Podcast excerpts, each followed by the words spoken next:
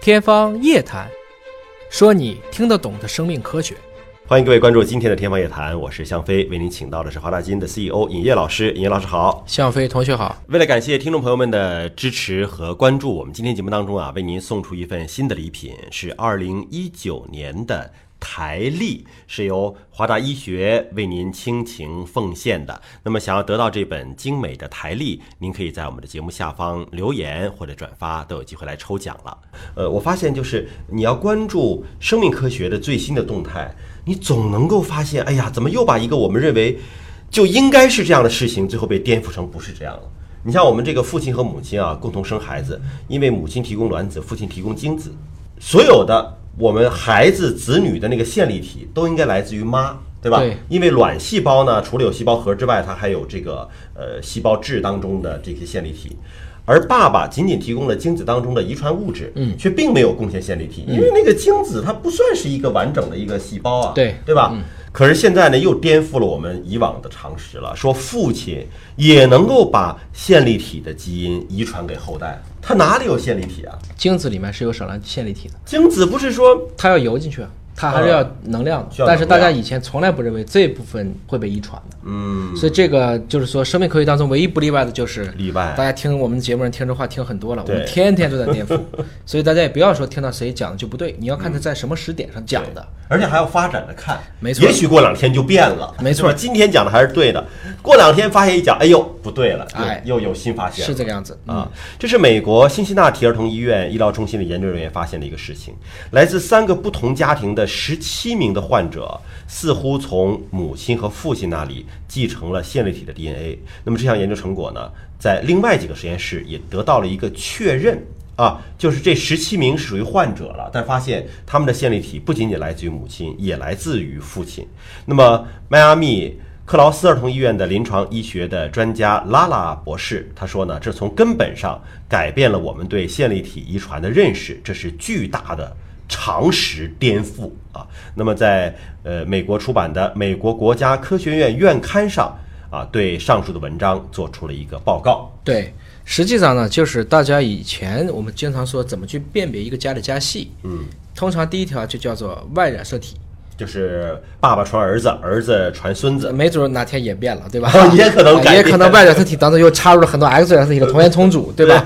是这个也不一定嗯啊。今天至少大家还是通过外染色体来看外染色体的单倍型来判断你到底是哪个家的啊。嗯这个就是大家为什么以前算欧洲有百分之十的人其实有蒙古人的血缘，是通过这个角度来算出来的。因为这个恰好啊，不管是东方还是西方，它都是跟着姓氏走的。对，对吧？就男孩的这个姓氏都是这么顺下来的，所以通过外染色体，这个组员是能够追上去的。反过来讲，用外染色体是准的，嗯用姓氏是不准的，所以你经常会发现这个私生 子，哎嗨，啊哎他不信这个，包括包括美国国父对吧？啊我们当时说一直跟那个黑奴到底有没有关系，也是这么被证明啊的。包括我们以前说的甘肃白银的这种连环奸杀案，嗯对嗯怎么破的，还是以用这样的方式来破的，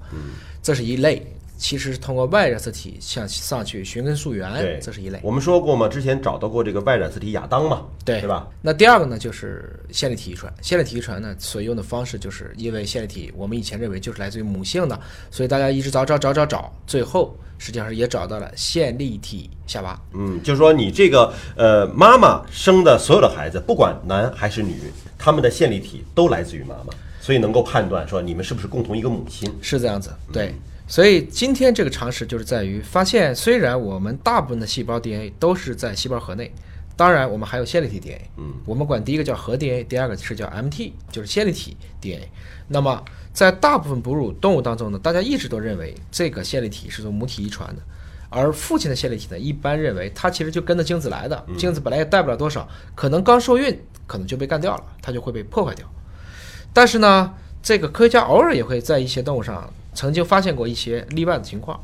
比如说少数情况下，雄性小鼠和绵羊也可以去遗传它自己的线粒 DNA。嗯，也就是说，虽然我们以前在人上没有找到证据，但是发现哎，好像有些概率啊，在一些小鼠和绵羊上，爸爸的线粒体也能向下遗传。嗯，所以呢，关于人类雄性是不是能遗传，始终有争议的。那么，其实，在二零零二年，丹麦的研究者呢，在《新英格兰医学杂志》上就发表过报告啊，证实有案例表明，似乎啊，这个从父亲那里也能够继承百分之九十的线粒体 DNA，但是在接下来的十六年中，没有其他任何的报告继续支持这个论断啊，这就让很多人以为二零零二年丹麦那个学者可能技术有错误，对啊整错了，整反了。但是现在最新的研究又发现了新的案例、新的证据。是，现在是这样子，在辛辛那提儿童医院的这个研究者呀、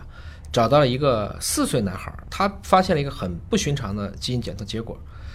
这个孩子呢，被怀疑患有线粒体疾病。然后大家其实在美国儿童医院里面能做线粒体疾病的诊断，实际上是非常厉害的、啊，因为它要特殊的处理，而且也需要有很好的解读数据库和案例。但是大家去对它线粒体 DNA 进行测序的时候，发现哎，没找到明显的致命突变呢。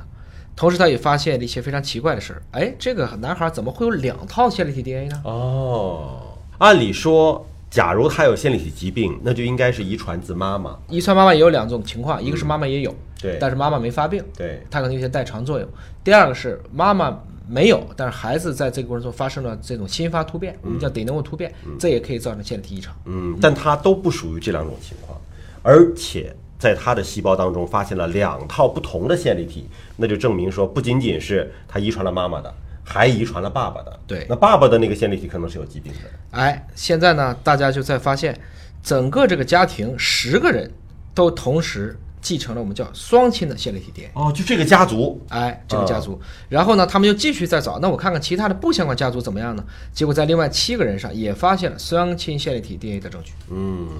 所以他们起码这一系列的研究证明了一个现象，原因可能还不太好直接就是给出定论，但现象就是说线粒体 DNA 是可以由父亲传递给孩子的，对，当然妈妈传递了大部分。对，啊就是即使他说的是都传递，但我们知道它量是不一样的。对父亲肯定是偏小的。嗯，而且我们以前讲过一个三亲婴儿，还记得吗？对，那啊个就是把这个妈妈的那个线粒体换掉了呀，换成另外一个女人的线没粒错体了，啊。没错。所以在以后我们会遇到各种各样稀奇古怪的事情，嗯但是你也发现了，不是说人都一定要是完美的。符合经典的遗传学就对的。我们今天在我们的生活当中，每一个人可能都有一些非常非常奇妙的一些情况出现，我们都不要太诧异。我觉得是因为我们的检测的工具所能够观测到的这个级别越来越精细了。对你比如说原来啊，咱们就说一百年前，对如果说有什么线粒体疾病，谁知道线粒体是什么？你线粒体疾病可能能喝点中药汤能治，治不了就算了。但现在因为你的工具检测到纳米层面上，能够发现这个问题的根源是什么了，我们才知道了啊，原来还有这么千奇百怪的这样的一个情况的存在啊。